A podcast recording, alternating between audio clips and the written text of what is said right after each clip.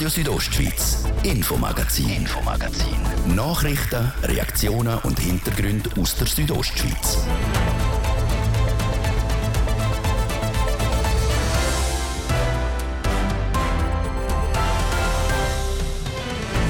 Der Bündner Energiekonzern Repower, einer der Eckpfeiler in der Stromversorgung, ist finanziell gut aufgestellt. Trotz der Turbulenzen im Energiemarkt hat Repower einen Gewinn von 46 Millionen Franken können machen und punkto am Wasserkraftprojekt Klus im Prättigau sollte es auch vorwärts gehen, ein Projekt von Repower von nationaler Bedeutung.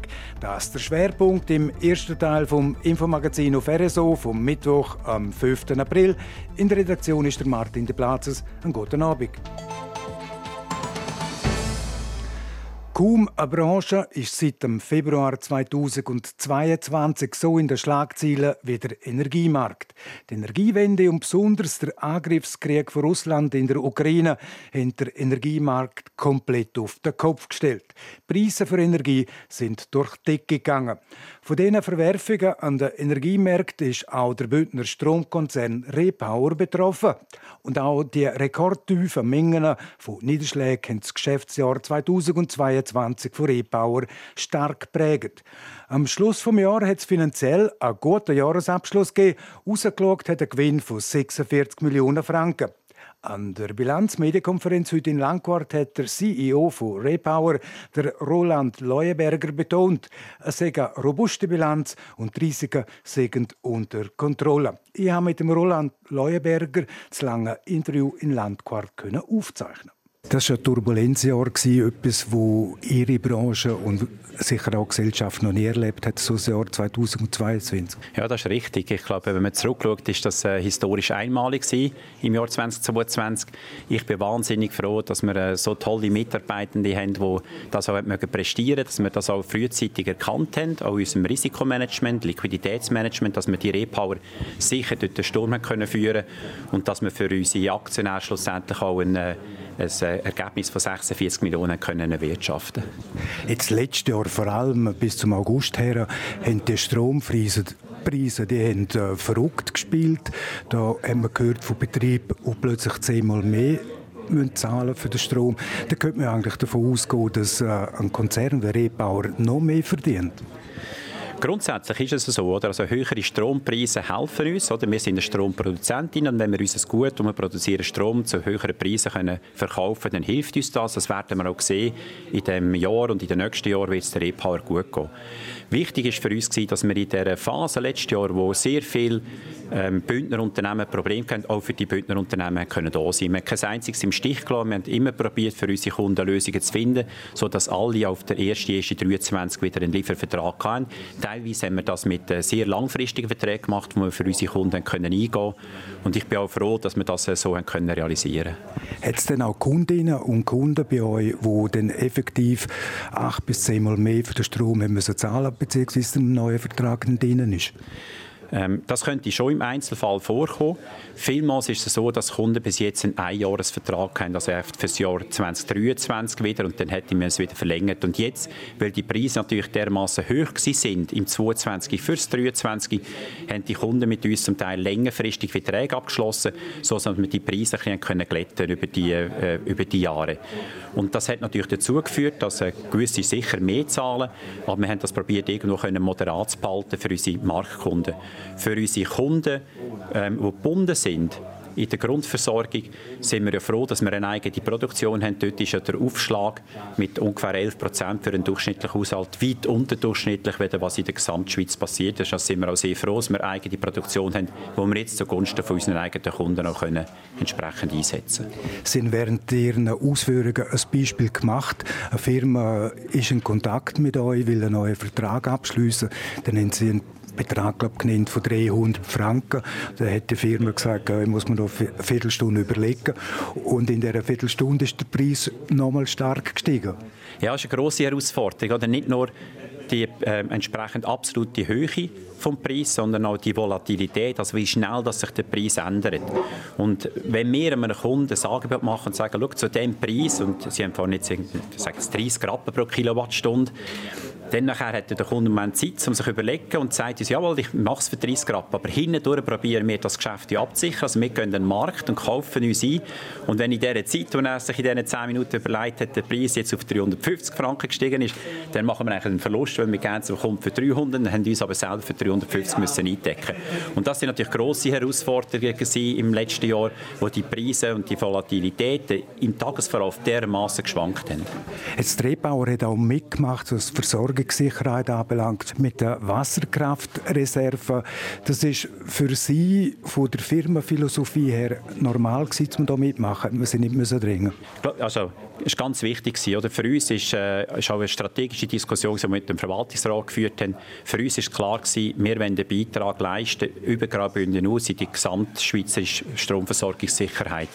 Und wir haben mit diesen 24 Gigawattstunden ja einen übergrossen, überproportional hohen Anteil geleistet ähm, wenn man das jetzt vergleicht mit unserer Kapazität an Speichersee im gesamtschweizerischen Verhältnis und sind auch froh gewesen, dass wir den Beitrag haben können leisten. Das heißt, wir haben Wasser nicht im November, Dezember turbiniert, sondern haben sie den Speichersee gelassen, dass wenn wir es jetzt gebraucht hätten im, im äh, Frühling dieses Jahr, dass wir es zur Verfügung hätten.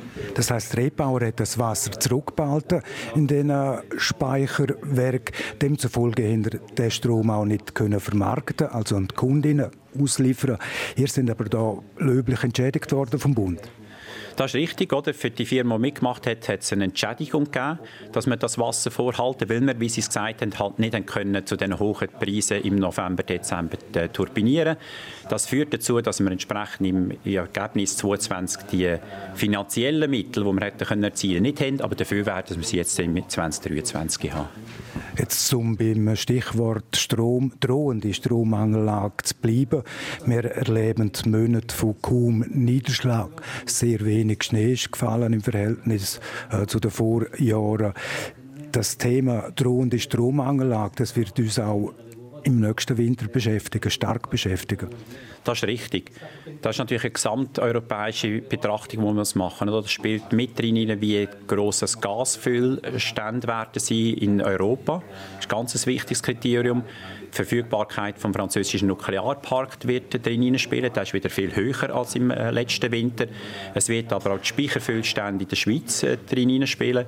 Ähm, von dem her kann man heute sagen, jawohl, es wird wieder herausfordernd sein. Wir werden wieder müssen Instrumente haben in der Schweiz, so können sicher sein, dass wir auch den nächsten Winter gut werden können überstehen. Sie als Energiefachmann, Stichwort Energiewende und Versorgungssicherheit, ist die Schweiz einigermaßen gut unterwegs, um das auch herzukriegen Kollegen ein paar Mal erwähnt, die Schweiz werde in den nächsten Jahren deutlich, deutlich mehr Strom müssen brauchen das ist richtig. Oder? Wir haben einerseits äh, die ganze Elektrifizierung, die voranschreitet, mit der Elektromobilität im, im, Verkehr, mit der Wärmepumpe. Und auf der anderen Seite haben wir entschieden, dass wir aus der Kernenergie aussteigen. Da fehlen uns 24 Terawattstunden. Wir gehen heute je nach Berechnung davon aus, dass wir 40 bis 50 Terawattstunden Strom werden müssen zubauen in der Schweiz, damit wir die Stromversorgungssicherheit auch über die nächsten Jahrzehnte gewährleisten können. Und gewährleisten kann man das auch mit Ihrem Projekt im Prättigau, das Projekt Klus. Da sind wir auf gutem Weg, es fehlt aber noch Bewilligung vom Kanton. Das ist richtig. Das Kraftwerk Klus ist ein ganz wichtiges Projekt, macht ungefähr 10 Prozent der zusätzlich geplanten Produktion aus der Wasserkraft aus, was mit der Energiestrategie 2050 plant. Wir werden das Jahr beim Kantonskonzessionsgenehmigungsgesuch einreichen, wo der Kanton nachher noch muss genehmigen muss. Wir gleichzeitig das Bauprojekt vorantreiben. Das wird ungefähr etwa vier Jahre gehen, so dass wir irgendwo im 2026 wahrscheinlich so weit sind, um zu entscheiden, bauen wir das Kraftwerk los, ja oder nein. Aber wir sind auf gutem Weg und die Rahmenbedingungen sind extrem gut, dass wir das Projekt können realisieren. Sind die Rahmenbedingungen angesprochen? Die äh, Bündner Nationalrätin von SVP, Magdalena Martula-Blocher, hat vor kurzem im Parlament einen Einzelvorstoß eingebracht, um eben das Projekt Klus auch auf die Liste zu bringen von den 15 Projekten von nationaler Bedeutung. Das ist nicht gelungen. Bedeutet das ergo, dass das Projekt Klus noch mit Widerstand muss rechnen muss? Man muss schauen, wie die Liste zustande gekommen ist. Oder die Liste hat eigentlich zwei grosse Kriterien gehabt. Das, ist der eine, das eine Kriterium ist, wie viel trägt es bei zur Winterstromproduktion und das Zweite ist der Einfluss auf, äh, auf äh, die ganzen ähm, Umweltpunkte. Äh, das sind Kriterien von der 15er Liste. Man hat aber viele andere Kriterien nicht dazu genommen. Also die Erhöhung der Gesamtproduktion ist kein Kriterium gewesen. Und da macht Klause einen wesentlichen Beitrag aus. Ich habe das vorhin kurz erwähnt. Und wir erwarten von dem her keinen Nachteil für unser Kraftwerk Luz. Wir sind mit den Umweltschutzverbänden, mit den kantonalen und den Bundesbehörden im guten Austausch und ich sehe im Moment äh, von dem her keinen Nachteil, damit wir im Moment nicht auf der Liste sind.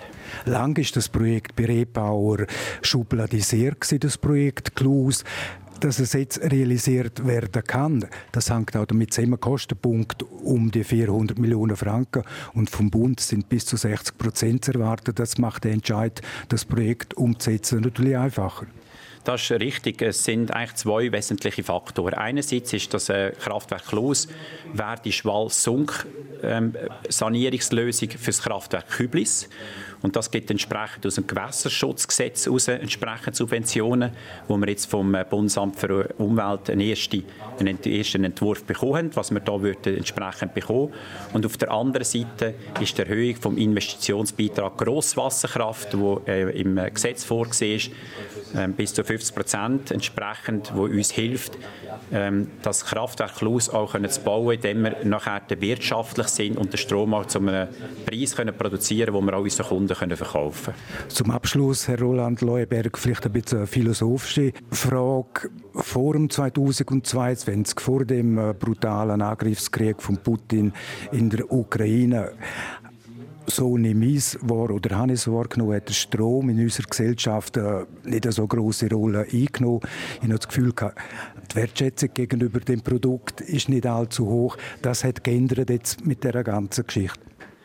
Das ist richtig. Ähm, ich glaube, das ist auch wichtig, dass wir als äh, Gesellschaft, als äh, Bevölkerung realisiert haben, wie wichtig Strom als Gut für unsere, ähm, für unsere Wirtschaft, für uns selber als Menschen ist.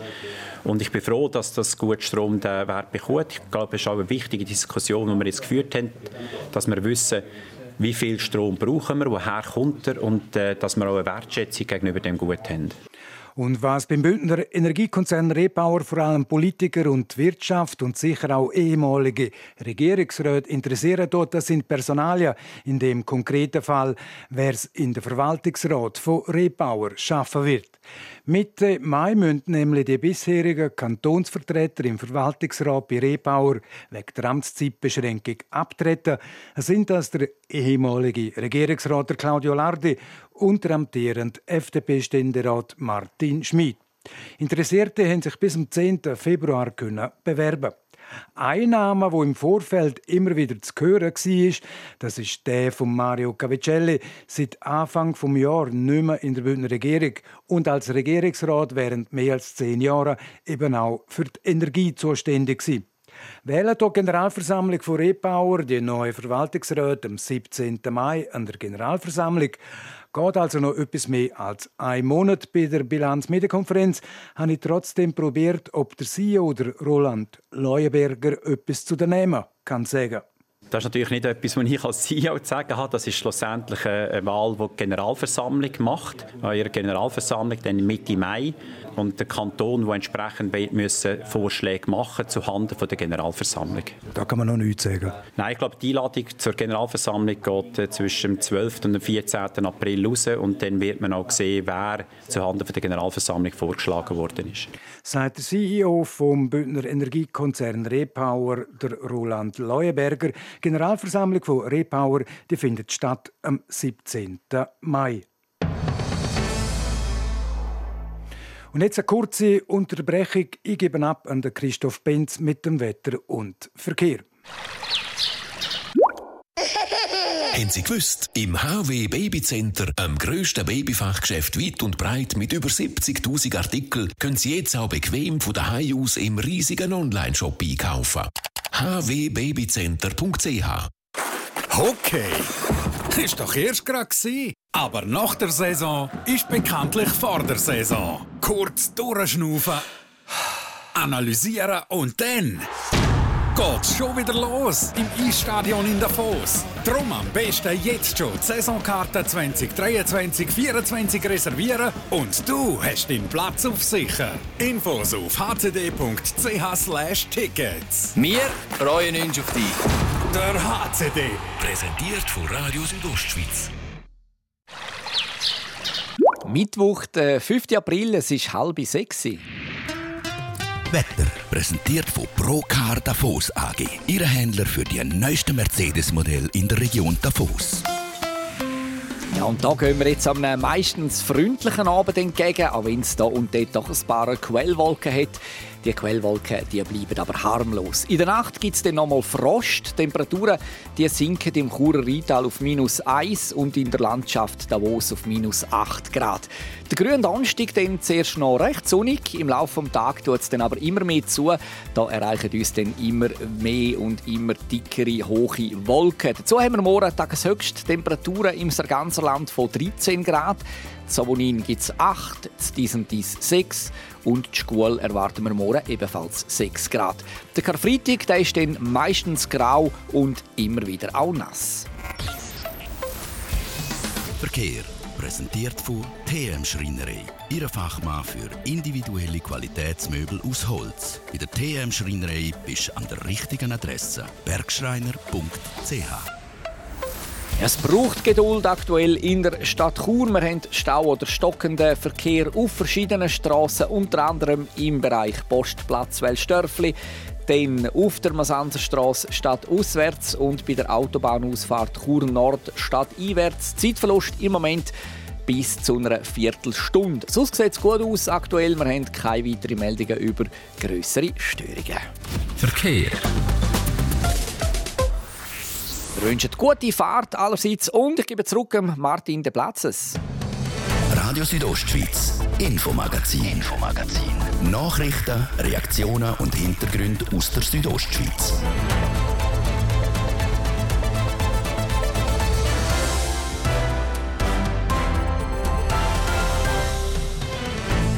Ähm, zwei Minuten ab dem halb sechs auf RSO im Infomagazin. Jetzt die Thema mehr Gewaltdelikt. Die neueste Kriminalstatistik sie zeigt leider eine starke Zunahme von schweren Gewaltdelikten, auch in Graubünden.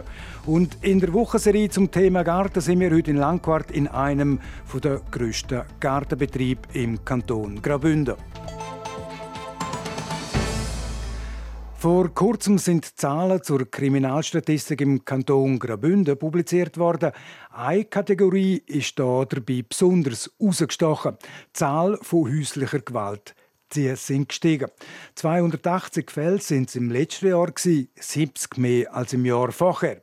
Über mögliche Gründe, Opfer, Täter und Anlaufstellen für Betroffene, es berichtet Sarah Spreiter. Just gonna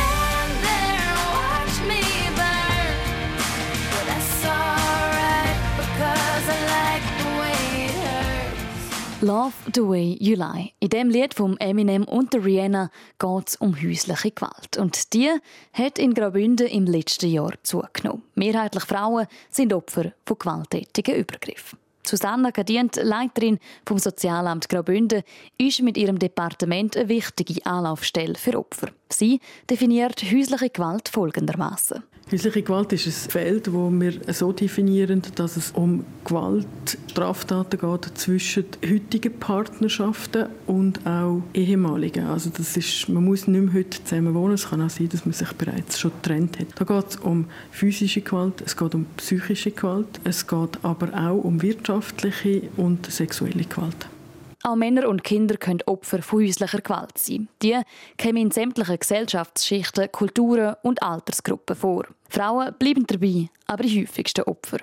Warum die Fälle von häuslicher Gewalt im letzten Jahr wieder gestiegen sind, lässt sich nicht genau bestimmen. Es gäbe aber verschiedene Erklärungen, sagt Susanna Gadient. Wir sind lange Zeit davon ausgegangen, dass, dass wir nicht alles wissen. Also, dass es ein Dunkelfeld gibt, dass man sich nicht meldet, wenn man von häuslicher Gewalt betroffen ist. In den letzten Jahren ist das politisch auch immer mehr in dem Sinn ein sehr relevantes Thema geworden, hat Gewicht gekriegt. Wir können mehr Sensibilisierung machen, mehr Information und gleichzeitig ja, reden wir über das ganz häufig. Wir haben aber auch gesellschaftliche Entwicklung, wenn Sie an Hashtag MeToo denken. Der Anstieg sei auch damit zu begründen, dass die Gesellschaft am Thema gegenüber sensibler ist.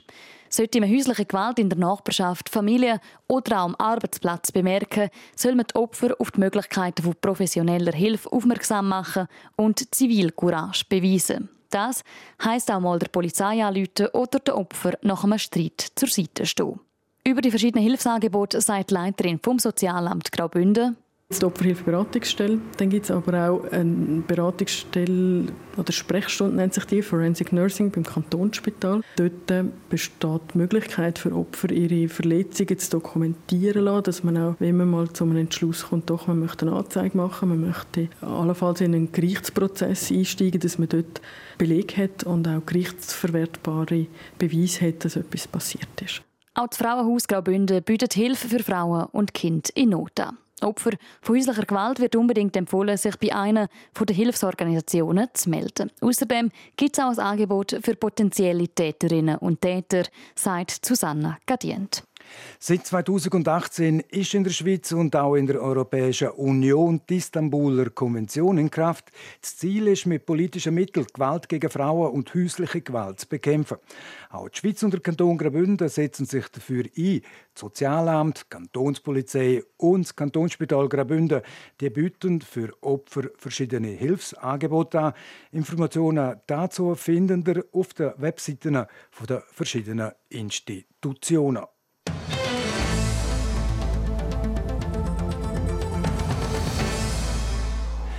Nachhaltigkeit, das ist den Bündnerinnen und Bündnern auch dann wichtig, wenn es um Pflanzen geht. Das sieht man vor allem, wenn man schaut, was in den letzten Jahren vermehrt gekauft worden ist. Was für Pflanzen das sind, jetzt im Beitrag von der Christina Schmid. Seit mehr als 30 Jahren ist Maria Therese Niederer Gärtnerin. Und 20 Jahre davon schafft sie bei Gensetter Topfpflanzen. Das Unternehmen in Langquart breitet sich über ein grosses Areal aus, mit vielen Gewächshäusern alle voll mit Pflanzen. Kaufen kann man dort aber nichts. Sie beliefern Grossverteiler, wie beispielsweise Coop, die Landi und die Migro. Seit 30 Jahren sieht Maria Therese Niederer, was also bei den Kundinnen und Kunden gefragt und beliebt ist. Zum einen kann man sagen, alles, was viel Arbeit macht, man redet dann von pflegeintensiven Pflanzen, ist nicht mehr angesagt. Zum Beispiel Margritli, wenn ihr die nicht einmal in der Woche durchputzen, ist es halt nicht mehr gefreut. Und das, das ist etwas, wo heute nicht mehr gefragt ist. So pflegeintensive Sachen. Pflegeintensiv sind auch einjährige Pflanzen. Wie es der Name schon sagt, muss man sie jedes Jahr von Neuem im Beet pflanzen. Je nachdem sogar dreimal im Jahr. Damit auch immer was wächst. Der Gegentrend sind mehrjährige Pflanzen. Also solche, die einmal pflanzt, einen Haufen weitere Jahre Freude machen. Und am Ende des Jahres nicht im Kompost oder der Grünabfuhr landen. Und was jetzt natürlich noch kommt, sind die ersten Studen. Also wenn man jetzt Pölsterle oder, oder die Frühlingsstuden, die jetzt anfangen, am Markt auftauchen, setzt und dann gut schaut über den Sommer, dass sie sich anwachsen können, dann kommen die nächstes Jahr wieder. Und gerade Studen wie etwa Pfingstrose oder Rittersporn sind etwas, wo laut der Gärtnermeisterin Zukunft haben. Vor allem, wenn man sie so kultiviert, wie die Firma Gensetter Topfpflanzen. Die haben nämlich ein bisschen anderen Zugang.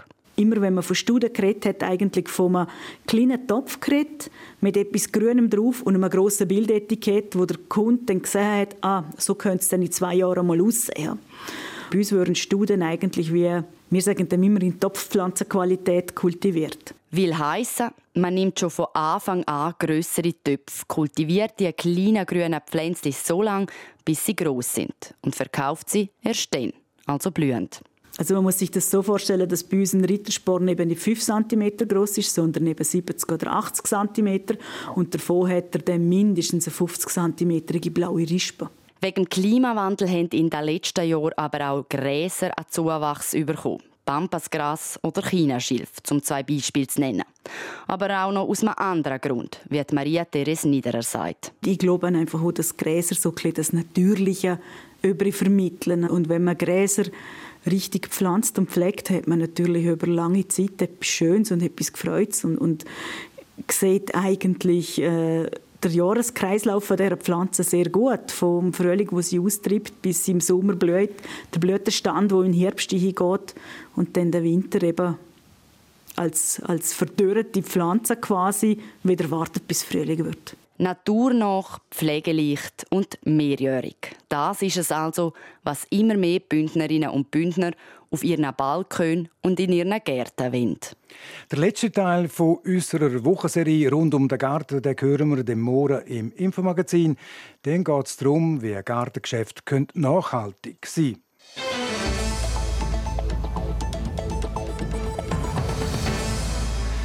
Und jetzt geht es vom Garten auf Fußballplätze. Bündner Fußballer, die es aus der Region rausgeschafft haben und Profis geworden sind, die kann man an einer Hand abzählen. Bis jetzt sind das nämlich gerade mal zwei gewesen. Jetzt aber ist ein dritter dazugekommen. Es berichtet der Livio Biondini. Der Paul Freiberg war vor über 30 Jahren der erste Bündner Fußballer, der in der höchsten Schweizer Liga gespielt hat. Der zweite war dann noch erfolgreicher. Von Chur zu Bellinzona, GC, IB und von dort aus zu Lazio Rom. Der Senad Lulic, der nicht nur Captain von Lazio, sondern auch für bosnische Nationalmannschaft war. Und der nächste wäre jetzt der John Fadri Schand. Er ist in Chur geboren, spielt momentan als zweiter Goalie beim FC Vaduz und ist seit etwa zehn Tagen Nationalspieler von Mosambik. Musik. Was das für den 24-Jährigen bedeutet hat, wo er seinen eigenen Namen auf dem Aufgebot gesehen hat. Ja, ich habe mich einfach gefreut, dass es jetzt geklappt hat. Gerade weil ich auch gewusst habe, über längere Zeit schon, wo sie sich mal gemeldet haben, ist irgendwo ja, Ungewissheit da gewesen, ob es jetzt klappt oder nicht. Darum ja, ist es äh, etwas mega Schönes gewesen. Und wie gesagt, es sind jetzt gerade zwei Spiele gegen äh, den Senegal gewesen, wo im Moment die stärkste Mannschaft ist in Afrika mit Weltstars. Darum war äh, die Vorfreude eigentlich umso grösser, gewesen, ja, gegen die dann auch spielen zu können. Seine Mutter ist Bündnerin. Sein Vater ist in den 80er Jahren wegen dem damaligen Bürgerkrieg von Mosambik in die Schweiz ausgewandert. Durch das hat der John Fadrichand beide Staatsbürgerschaften. Es war jetzt auch nicht das erste Mal, gewesen, wo er in Mosambik war. Er war schon in der Ferien dort, gewesen, weil der Vater auch wieder dort wohnt und seine Großmutter auch. Und das Mal ist der Kurer eben nicht wegen der Ferien in sein Vaterland, sondern wegen der Qualifikation zur Afrika Afrikameisterschaft. Zweimal gegen den Senegal, also eines der besten afrikanischen Teams überhaupt. Das erste Spiel war auswärts in Dakar. Da hat Mosambik mit 1 zu 5 der Kürzer gezogen. Ein Goal hat unter anderem der Bayern und Ex-Liverpool-Superstar Sadio Mané erzielt.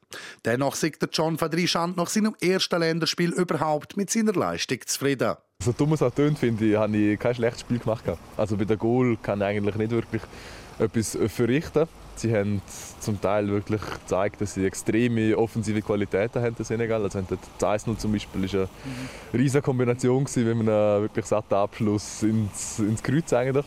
Und ja, durch das war es undankbar gewesen, dass du im ersten Spiel gerade 5-1 verlieren tust und ja, sonst äh, ein paar Bälle heben habe ich können. Also als persönliches Highlight habe ich einen Freistoß, den ich von Mané können heben in der, in der zweiten Halbzeit. Und er hat auch rundum positive Rückmeldungen gekriegt, trotz der Niederlage. Er hat viel Ruhe ausgestrahlt und sich auch gelobt worden, wie er auftreten sei. Für das, dass er nur eineinhalb Trainings mit der Mannschaft vorher. Beim zweiten Spiel, wieder gegen Senegal, ist der John Fadrichand dann auf der Bank gesessen. Weil das ein Heimspiel war, sagt die Stimmung im Stadion nochmal ein bisschen anders gewesen. Die Fans waren sehr fanatisch gewesen. Und auch der Vater von John Fadrichand ist im Stadion mit dabei gewesen. Ja, eben, also der, äh, der, der, Vater ist ins Stadion gekommen, hat dort äh, das Spiel verfolgt und nicht mal davon aus, dass es ihn mega gefreut hat und auch ein mit Stolz erfüllt hat. Ähm, am, oder nach dem Spiel haben wir ihn gar nicht mehr gesehen, weil ja, das Stadion so voll war und äh, wirklich etwas los war habe ihn dafür nachher am nächsten Morgen, bevor ich dann, also einen Tag nach dem Spiel, am, gegen Mittag, bin ich dann äh, wieder heimgeflogen und dann konnte ich am Morgen einfach noch kurz ins Hotel kommen, wir noch ein bisschen schwätzen und noch ein bisschen Zeit verbringen können. Ja. Jetzt hofft der 24-Jährige, dass er bei den nächsten Spiel der Nationalmannschaft von Mosambik wieder aufgeboten wird, aber das hätte schon mal gut getönt. Zuerst geht es für den John Fadrichand wieder zurück zum FC Vaduz, wo der Kurer Nummer 2 hinter dem liechtensteinischen Nazi-Goli Benjamin Büchel ist. Am liebsten würde ich schon spielen, das auf jeden Fall. Aber äh, durch die Situation schon vor dem Zusammenzug so war und jetzt auch wieder so ist, habe ich gewusst, ja, jetzt gehe ich wieder zurück. Es ist wieder äh, gleich, wie es vorher war. Und darum gilt es für mich einfach das Beste daraus aus dieser Situation zu machen. Dass ich ja, Gas gebe im Training, dass ich am Team, am Trainer zeige, dass ich, dass ich bereit bin. Und wenn es mir dann braucht, also liegt es nachher auch an mir, um diese Leistung eigentlich abzurufen. Und ja, das dann gut zu machen. Und dann klappt es sicher auch wieder mit der Nazi von Mosambik. Dort steht das Vaterland von John Fadrichand nach vier Spielen auf Platz zwei hinter Senegal. Die nächsten Spiele sind dann im Juni und September gegen Ruanda und Benin. Sport. Und wir bleiben bei den Bündner Fußballgoalies, wechselnd aber von den Männern zu den Frauen. Manuela Meuli. Wie gestern bekannt worden ist, findet die Europameisterschaft im Frauenfußball im Jahr 2025 in der Schweiz statt. Das kommt bei der Nationalmannschaft gut an. Laut der Kurerin Livia Peng, sie ist, bei, sie ist Goalie bei der Schweizer Nazi, haben sie alle gejubelt, als sie die Nachricht gekriegt haben. Jetzt freuen wir uns einfach extrem drauf und ich glaube, es kann sehr, sehr positiv sein und sehr viel auch verändern im Schweizer Fußball, dass es professioneller wird und dass mal auch die Aufmerksamkeit jetzt auf der Schweiz ist und von dem her sind wir alle mega stolz. Trotzdem liegt der Fokus bei der Frauen-Nationalmannschaft momentan noch auf der Weltmeisterschaft. Die findet diesen Sommer in Australien und Neuseeland statt. Dann noch zu den Fußballmännern, besser gesagt zum Schweizer Cup. Dort findet heute Abend das Halbfinalspiel zwischen Servet und Lugano statt. Das Spiel startet am Viertel ab 8 Uhr. Der Sieger trifft dann im Finale auf die Berner Young Boys, die gestern Basel rausgeworfen haben. Vom Rasen wechseln wir aufs Eis. In gut einem Monat startet in Finnland und Lettland die Eishockey-Weltmeisterschaft der Männer. Der Nationalcoach Patrick Fischer hat für das erste Vorbereitungscamp 24 Spieler aufgeboten. Darunter sind auch ein paar Spieler vom HC Davos. Namentlich der Gilles Sen, der Dominik Egli, der Michael Fora, der Enzo Gorvi und natürlich der Andres Ambühl. Der Ambühl ist der dienstälteste Spieler und mit 17 WM-Teilnahmen sogar Weltrekordhalter. Der einzige Neuling im Nazi-Kader ist der 27-jährige Stürmer der Johnny Kneubühler von Ambri Piotta. Und auch bei der Isokay Dama ist etwas los. Bei ihnen startet heute Abend die WM. Die Schweizerinnen sind zusammen mit den USA, Japan, Tschechien und Kanada in Gruppe A. Das sind die besten fünf Teams der letzten WM. Sie sind alle schon fix für die Viertelfinals qualifiziert. Das erste Spiel hat die Schweiz dann morgen Abend gegen das Gastgeberland Kanada. Sport. Es ist 13 Minuten vor dem 6 und damit ist es das, das Infomagazin auf RSO vom Mittwoch, am 5. April. Das kann nachgelost werden im Internet auf südostschweiz.ch-radio oder auch als Podcast. Das nächste Magazin gibt es wieder morgen am Donnerstag, wie gewohnt ab dem Viertel ab 5 natürlich nur hier auf RSO. Am Mikrofon sagt für heute auf Wiederhören der Martin de Blases. Einen guten Abend. E Docken. Radio Südostschweiz, Infomagazin, Infomagazin. Nachrichten, Reaktionen und Hintergründe aus der Südostschweiz.